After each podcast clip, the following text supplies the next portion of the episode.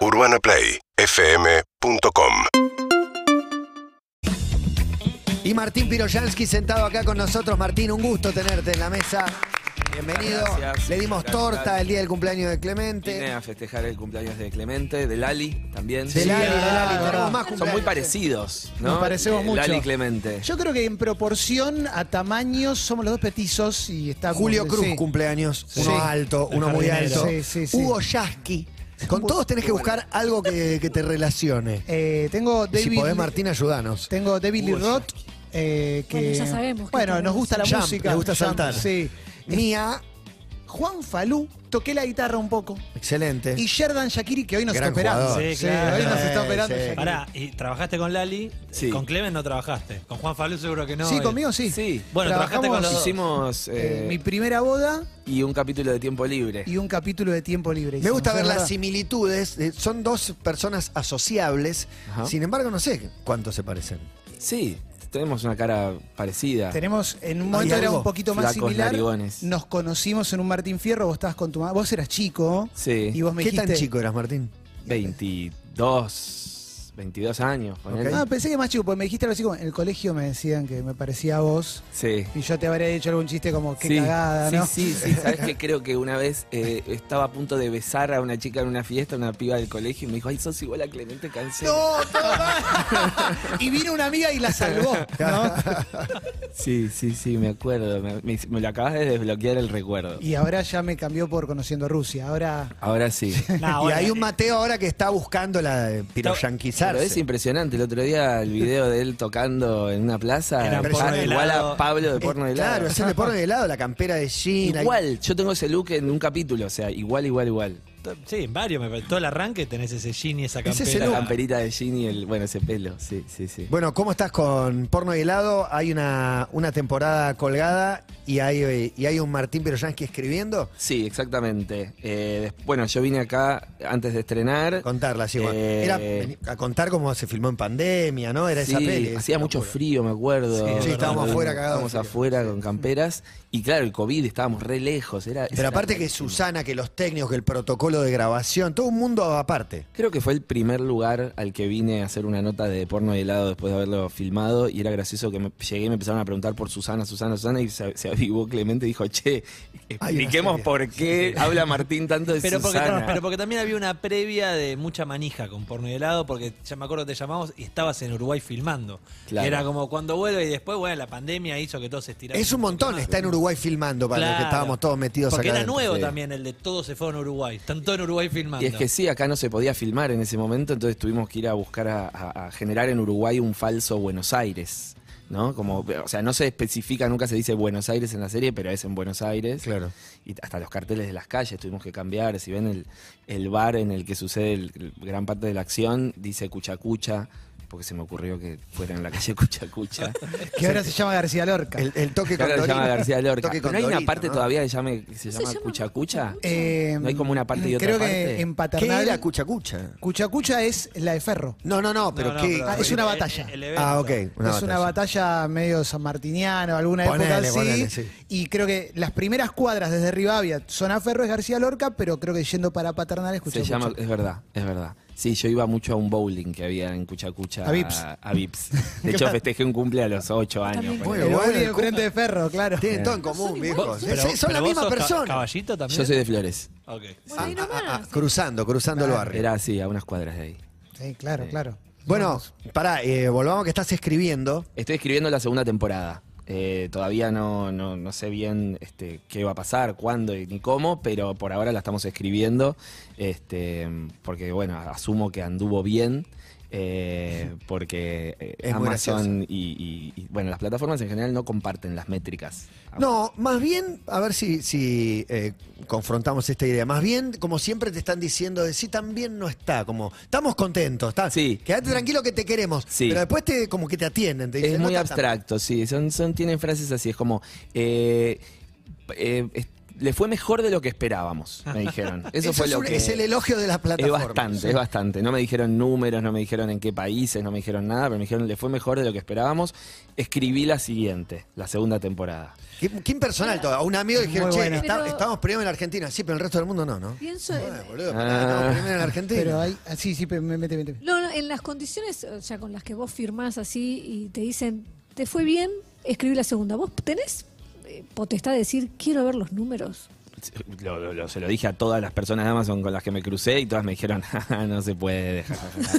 Y no sé si, ¿Por no sé qué? quiénes saben internamente. Claro, ¿qué quiere decir. Pero en la tele hay rating, en el cine hay cantidad de espectadores porque la plataforma está libre todavía de esta norma. Yo creo que, va, mi sospecha es que es porque es muy novedoso todo el mundo de las plataformas y, no sé, Netflix cuando empezó no contó eh, públicamente Claro, claro. nada Y entonces el- estableció el que no hay que contar y todo el mundo, hasta que de pronto una plataforma empiece a contar y todas empiezan Pero a... es tácito, porque en YouTube tenés la cantidad de gente que te está mirando, la cantidad de reproducciones. Para mí está bueno, es, son- es un dato. Pero también pensar que la información es poder, ¿viste? Sí, Entonces, claro, es claro. como que la están manejando ellos. el rating, este, no- eh, los canales no deciden compartirlo o no. Es algo para que- negociar. No, y lo mismo con las cosa, calificaciones. tienen toda la pelota de su Pero mismo Claro. para renegociar Yo- su contrato estaría bueno saber su número. Claro. Por supuesto, Bueno, pero por por eso supuesto. no, por eso no se lo Yo muestra. tengo una. Plataforma que no es legal y que, y que, utilizo, y que utilizo y que tiene eh, calificaciones, digamos. Y yo creo que las plataformas más conocidas no lo tienen porque no podría pasar que lo que pasa, que es que todos vemos una peli mala y la vio el país entero. No quiero ejemplificar, pero Ujú. hay pelis, superproducciones, que te lo ofrecen, te dicen que están primero, que la tenés que ver. Vos ya te dijeron todos que es mala y la ves igual. Yo quiero ir a. Porque no está calificada. Una, una Sí, más le quería hacer sí, sí, de- mete, mete. de, de esto de los números, pre- como realizador, como el, el creador de todo esto, ¿preferirías el número de espectadores, de gente que la vio, o variables más falopa? Te doy un paquete tipo lugar donde la vieron. eh, Se vieron tantas veces en eh, celular. claro, En Sri Lanka funciona Eso muy digo, bien. porque el número se supone que te resuelve mucho. Pero quizás Eh, los otros te- Pasa que el número te sirve en función de un territorio. Si vos me decís cuánta gente vio la serie en todo el mundo, ni, no, no- no es- no es un número que me sirva. Si me decís, mirá, un millón de personas la vieron en Argentina, es, es un éxito rotundo. Es como que dura poco. Pues, dos la vieron en India. Me imagino que después vas a la cena y contás Es eso. una pareja. Que- Los que buscar, yo los quiero contactar. Bueno, sí, en un momento se barajó remake en India. Y fue Ah, tipo, no lo puedo me creer. muero. O sea, hacer porno de helado en India. Espectacular. Este, que es musical, viste que a ellos les gustan Claro, mucho los musicales. El Bollywood. Y es casi musical, así que sería lindo. Hay algo que tiene que pasa, pasa con algunos deportistas y pasa también con gente que se dedica a cuestiones creativas, que es que cuando uno lo ve, ve el producto terminado, parece fácil. Digo, cuando yo veo lo que haces vos, lo haces de una manera que parece ser fácil. Está claro que no lo es. La pregunta que te quiero hacer es, ¿cuán difícil es hacer una serie? O una película, por ejemplo, que también Muy hiciste. difícil. To- todo ma- para mí me parece difícil. Actuar me parece muy difícil, sin, sin dirigir ni escribir. Escribir me parece lo más difícil de todo lo que hago. Es lo más, este, lo que más tiempo me lleva, lo más frustrante, lo que también a- más alegrías me da también a veces. Más alegría de todo igual me da dirigir. Es donde mejor la paso y es súper difícil.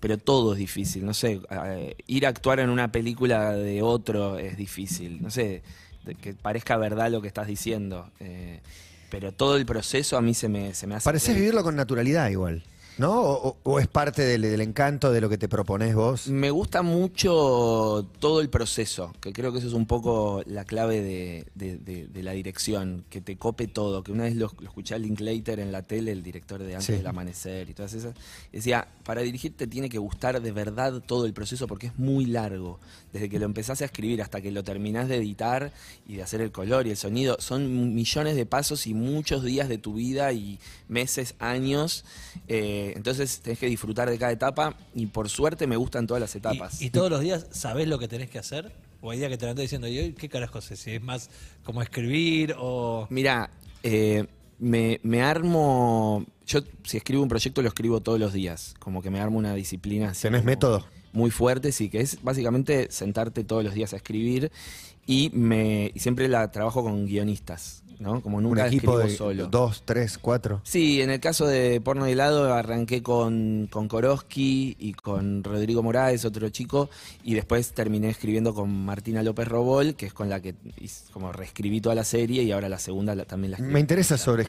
Sobre escribir. ¿Cuán- ¿Cómo, ¿Cómo cerrás un diálogo? ¿En qué momento? ¿O todo el tiempo está abierto a Por ahí lo digo de otra manera. Porque después, aparte, el actor lo puede modificar también. Sí, es, es, es extraño porque el guion es un poco como un manual de instrucciones, no es, no es, no es, un, no es algo lindo Al de la leer.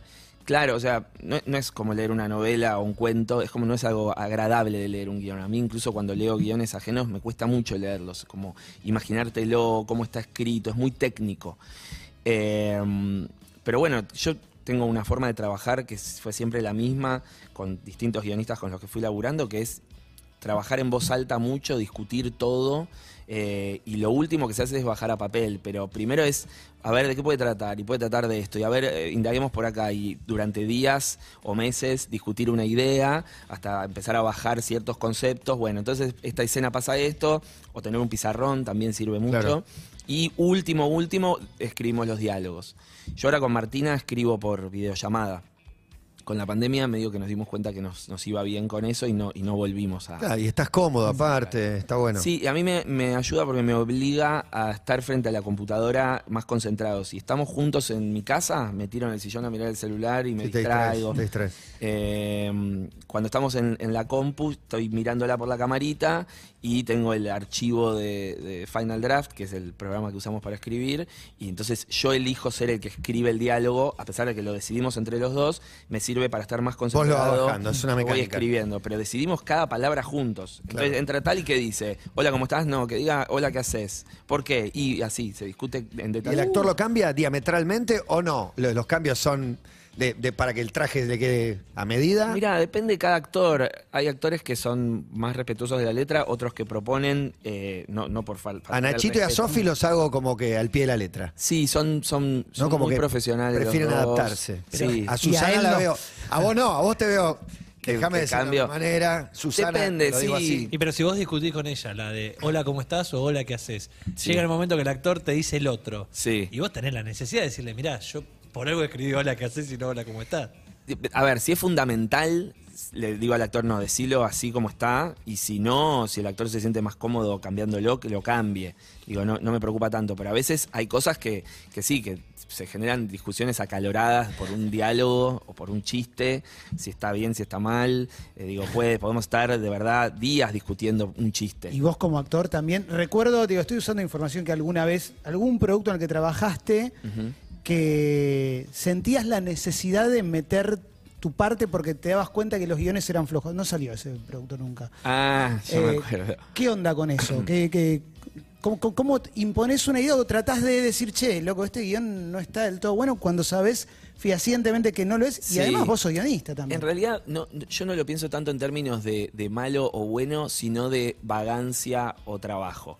Viste, si yo leo un guion y veo que atrás hay eh, hubo mucha vagancia al escribirlo o no les interesa a- al director o la directora hacerlo y veo y yo siento que puedo proponer algo, puedo aportar, lo propongo. Digo, che, total veo que a nadie le interesa demasiado, entonces trato de meter.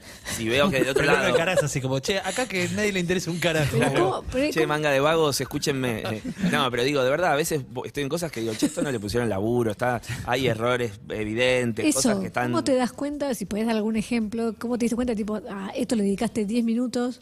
Te nota, te, das cuenta, te das cuenta cuánto le importa a los, a los que están haciéndolo.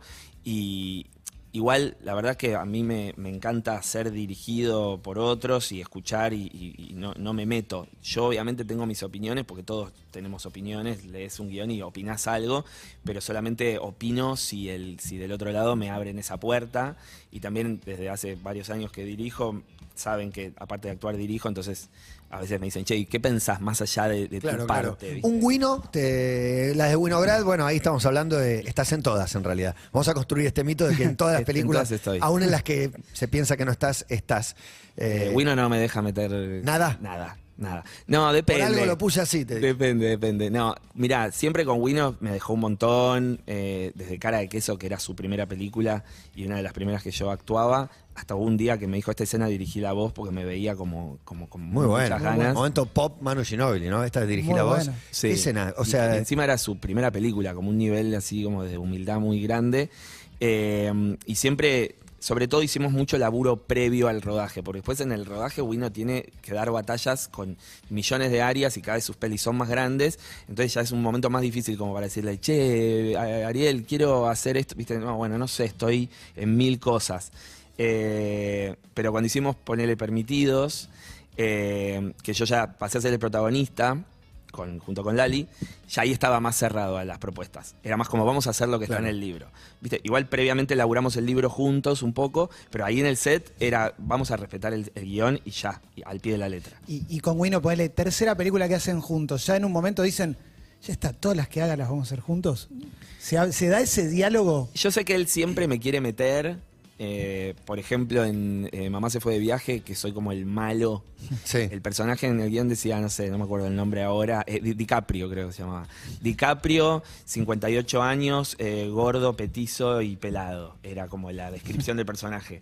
Y no sé por qué se le ocurrió llamarme a mí, este, que tenía 30 años, eh, bueno, todo, viste, como muy distinto, pero bueno, porque él eh, siempre le gusta, eh, cuando le, le cae bien un actor, le gusta volver a laburar con él. Yo aparte soy muy amigo fuera del, del trabajo, eh, pero siempre le gusta meterme y a veces me llama y me dice, che, vieja, no encontré ningún papel para vos, perdoname.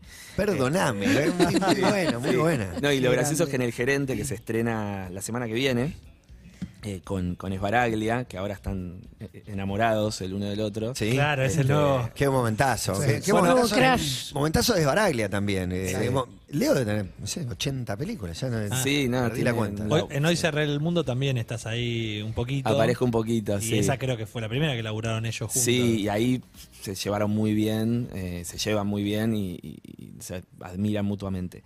Y en el gerente me dijo, che, tengo un papel para vos, no sé qué. Bueno, dale, me manda el asistente de dirección la escena y básicamente era Esbaraglia entrando, tipo una especie de musimundo, y, y yo le digo, me dice, las teles están por ahí. Era eso. Yo lo leí y dije, bueno, no sé, ¿quién ya me está Gracias metiendo por traerme. por meterme en algo? Voy y lo hago, una tarde, ¿qué me cuesta? Voy y aparezco como un chiste. Y me llama un día y me dice, che, ¿querés que hablemos de la escena? Digo, sí, que, no sé qué decirte, la verdad, no hay mucho que hablar.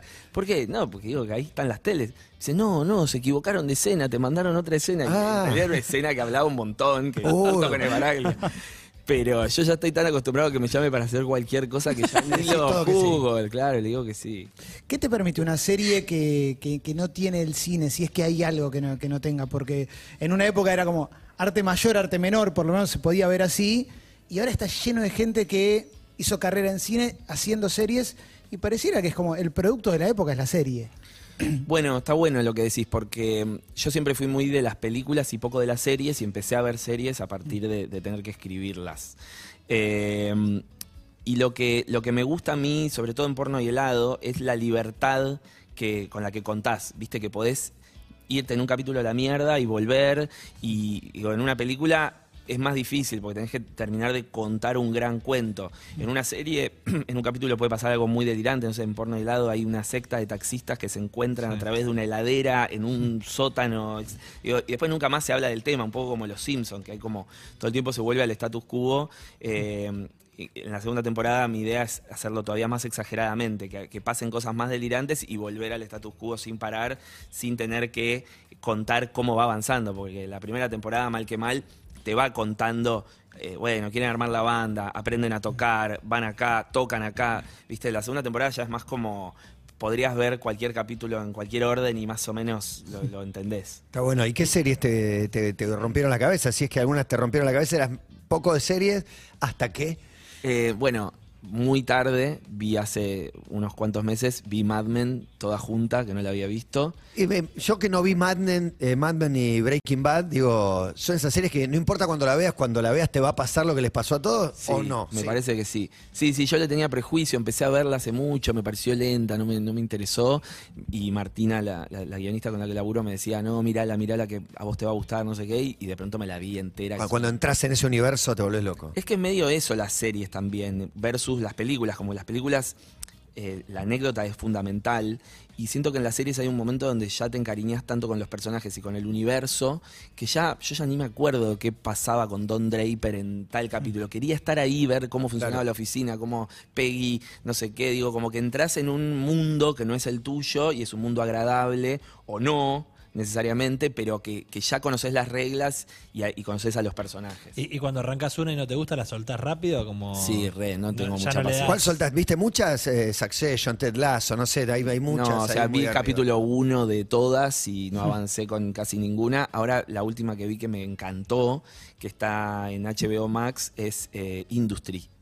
Que es como una especie de Mad Men, si querés, moderna. Tiene como hasta, hay hasta homenajes a Mad Men directamente. Eh, pero es sobre pibes en la bolsa de Londres, en un banco en Londres. O sea, nada que ver. Pero, pero la enganché de casualidad y me encantó. Me encantó.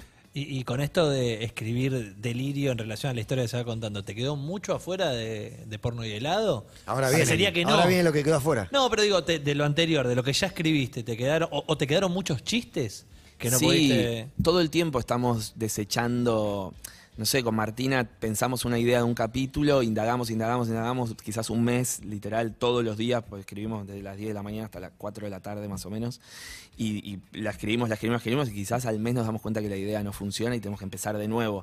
Y así nos pasó con un montón de capítulos. Sí, sí. Con todos los capítulos que desechamos de esta segunda temporada, podría ser una tercera tranquilamente. Igual por algo desechamos también Claro, todas claro, esas claro, ideas, claro. ¿no? Eh, creo que el otro producto también de, de la época es el documental. No sé por qué te imagino haciendo un documental y te imagino haciendo un documental con una mirada propia. Hmm. No sé si en algún momento se te cruzó por la cabeza. Bueno, mira, lo primero que, que hice por mi cuenta fue a los 19 años que conocí a, a un, un personaje muy particular que se llama Javo Rocha, que es un profesor de teatro que tiene muchísimos alumnos. Ahora no sé si vive en Israel, creo. Pero bueno, era un personaje muy llamativo y yo nunca había filmado nada y conseguí una cámara, un trípode y un micrófono y lo empecé a perseguir y a filmarlo eh, con su permiso obviamente y junté, no sé, como 40, 50 horas de, de- de material de él. De Javo ¿A Rocha. tus Javo 18, Rocha. 19 años? Sí, de hecho a partir del documental empezó a hacer ¿Lo, lo unos- hiciste? ¿Lo editaste? no, lo- Ah. bueno, en un momento me senté a editarlo con un editor y no y no me sentía que no tenía el material suficiente como para contar algo, ¿viste? Pará, ¿y vos no lo conocías antes? O sea, ¿cómo te me lo presentó un amigo, lo conocí y le dije, che, yo tenía una energía a los 19 años, quería filmar algo, no sé por qué. Y le dije, ¿te puedo filmar? Sí, obvio, no sé qué. Y lo empecé a filmar, empecé a ir a sus clases, a su casa. Este, y era un personaje muy extraño, muy, muy gracioso este, y, y un muy buen tipo también. Eh, y, pero después cuando le- me senté a editar no, no había algo contundente como para hacer un Pero, ¿de qué, ¿De qué lo ves haciendo un docu? Porque yo te recontra veo. No sé si es más eh, eh, autobiográfico, personal Bueno, o contando. si algún tema que o ir a retratar interese. un universo que te sea ajeno. Bueno, tengo, Mirada. tengo el plan. Pero me encanta lo- el docu lo- de Piroyansky, me encantó. Sí. Sí, con un, con un amigo que, que es este, también eh, director que se llama Diego Veraca, que es muy, muy talentoso. Queremos hacer un documental sobre Buenos Aires. Uh, Sí, y, y estamos- es muy amplio Buenos Aires. Sí. Es como. es Como una un- serie de 10 capítulos. ¿Qué? Como Claro, un retrato, claro. un poco como, como retratar Buenos Aires y también yo lo pienso como un documento histórico, ¿viste? Como que en, en muchos años ver el documental y decir, bueno, Buenos Aires en esta época era así. A mí me gusta mucho Buenos Aires, soy bastante. A mí también fan. estoy muy fan de, de Buenos Aires. No, y además te, te imagino con un registro, pienso en Balnearios, la que hizo Ginás en su momento, que, que son documentales que tienen la parte documental y tiene un toque de humor. Me parece que muy difícil pensarte sin humor. No sé si vos te puedes pensar de esa manera, pero... Sí, bueno, hay, hay algo que a mí, yo la idea es eh, hacer porno y helado y después hacer una película que vengo elaborando hace muchos ¿De años. porno y helado? No, una Ah, película mía que, que me gustaría que sea más dramática, pero me gusta pensarlo como un drama ridículo. Como que yo siento que, no sé si podría llegar a ser algo dramático, dramático sin humor, pero que el humor esté más en lo ridículo y, y no, no, no en gags, no que, no que haya chistes, ¿viste? Como helado es como la, la- están las antípodas, es como humor, humor, humor, chiste, chiste, chiste. Me gustaría hacer algo más dramático, un, un poco más de profundidad y que no tenga gags. Que si es gracioso, es gracioso por, por patético o por, por otras cosas. Está buenísimo. Es Martín Piroyansky el que está charlando con nosotros de todo esto mientras escribe Porno y helado segunda temporada. ¿Acaso saldrá algún día? Vaya uno a saber. En lo del docu pensaba en tiempo libre, ¿no? Como algo que si bien tiene alguna, algunas pinceladas de la cámara y el registro en primera persona, ¿dónde quedó el tiempo libre en, en- en tu vida? Digo, porque hay gente que lo sigue viendo, está Sí. para ver en YouTube, en un tren. Sí. Bueno, hay algo de documental en tiempo libre, porque más allá de que estaba escrita la historia, la anécdota, eh, acá Clemente es testigo porque participa, en- no me acuerdo el número de capítulo ahora, para que la gente Mm, vaya y no, vea ese específicamente. No me acuerdo, pero hago de conductor de radio. Hace de conductor de radio. Pero, pero para el que no sepa, Martín está como en una especie de año sabático, ¿no? O de- Sí, estoy desocupado. Claro, no tenés laburo. Es un actor desocupado y es como un reality de un actor desocupado. Pero bueno, yo llamaba a actores que pudieran improvisar y les contaba lo que necesitaba que pase sin un guion y se improvisaba y, y eran todos actores sobre todo de la escuela de Nora Mosenko que es básicamente de improvisación entonces era muy divertido lo que pasaba porque básicamente los camarógrafos tenían que seguirnos y encontrar qué estaba pasando ¿Pero sentís que fue medio semillero o lo digo yo? Porque digo, eh, hay actores que hoy, lo de Santi Koroski, Sí. por ejemplo, Paula Greenspan, Sí. son gente como que laburó mucho, Sí. ya venían, pero laburaron mucho después. Bueno, sí, este, ahí aparecieron varios eh, y justamente Koroski aparece en el capítulo 10, Sí, es la verdad. mitad, y, y Santi tiene mucha propuesta. Bueno, ahora ya está dirigiendo una serie para Netflix, o sea, ya eso que yo vi ahí trabajando con él, que, que me fascinó tanto, ahora lo, lo- lo veo crecer y es espectacular la, la carrera que está haciendo. También está bueno porque en esa serie está Lali, que Sí. ya era una popstar, pero tampoco era, era esta Lali. Eso es de- loco, ¿sabés Chapetur. que en el Ya era una- capítulo... Era una popstar y está muy bien el, el- mucho. el chiste porque la G, o sea, es- él es el novio y tiene fans, viste, que acosan Sí. y que. Pero, que es algo que le empezó a pasar un poco más tarde, Sí, me sí, parece. sí. Como A que en ese nivel. momento no era, o sea, sí tenía sus fans y todo, pero no a ese nivel. Y yo en esa época creía que ella estaba es- en ese nivel. Y después con los años me fui dando cuenta, después me la volví a encontrar en Permitidos, que se empezó a, empezó a pasar un poco lo que... De hecho, las fans venían a visitarnos al set y le traían regalos y yo me los comía, no sé, traían chocolates y me miraban mal, vale, no sé, vale, se vale. enojaban porque yo me estaba comiendo los M&M de ella, no sé. Este, pero es verdad que cuando filmé de tiempo libre no estaba en ese nivel de fama. El capítulo de Lali son dos. Eh, está, está muy graciosa Lali, está muy bien. Es muy graciosa, Lali. Sí. es muy graciosa. Ah, y se nota, se nota tanto ahí como en Permitidos, cuando la ves, Permitidos la escena que se saca. Sí. Ahí te das cuenta que hay algo más, ¿viste? No, Sí. no, no sé si te- tenés esa, esa capacidad de ver como esta, esta persona, bueno, pero con Santi Koroski un poco te pasó. Sí, con Santi vi unos videos que él subía, muy que hacía él en su casa, muy, muy, muy baratos y muy graciosos. Carlos Cookie, eso. Carlos Cookie, sí, que después ahora tiene algo de Carlos y tiene como varias cosas que hace. Eh, son sketches muy buenos. Y yo dije, este pibe es especial, algo hay acá. Y, y era muy bueno laburar con él porque él hacía, lo puse de productor de la serie, o sea, en la ficción. Y a veces eh, tenía propuestas que cambiaban la historia en el momento, como que proponía algo y, lo filmábamos, como que no se cortaba nunca la cámara. No sé, en una escena me venía a ver mi exnovia y él me decía, tenés que llorar, boludo, llorar, si viene tu exnovia. Bueno, dale, entonces todos tratábamos de llorar y se transformaba en una escena de gente intentando llorar, que no estaba en el guion. Que, ¿no? que eso es lo más genial de- del nuevo documental que te dicen, ah, y esto estuvo buenísimo, pero no lo filmamos, ¿lo hacemos otra vez? Y vos decís Claro. como, no sé cómo hacerlo otra vez. Ya está, sí, total. Martín Pirosanqui, gracias Martín por venir. Un placer. No, Un placer tenerte acá en la mesa. Siempre. Feliz cumple a Clemente con torta para nuestro invitado, Martín. Urbana Play 1043. UrbanaPlayFM.com Primavera 2020. Síguenos en Instagram y Twitter. Arroba Urbana Play FM.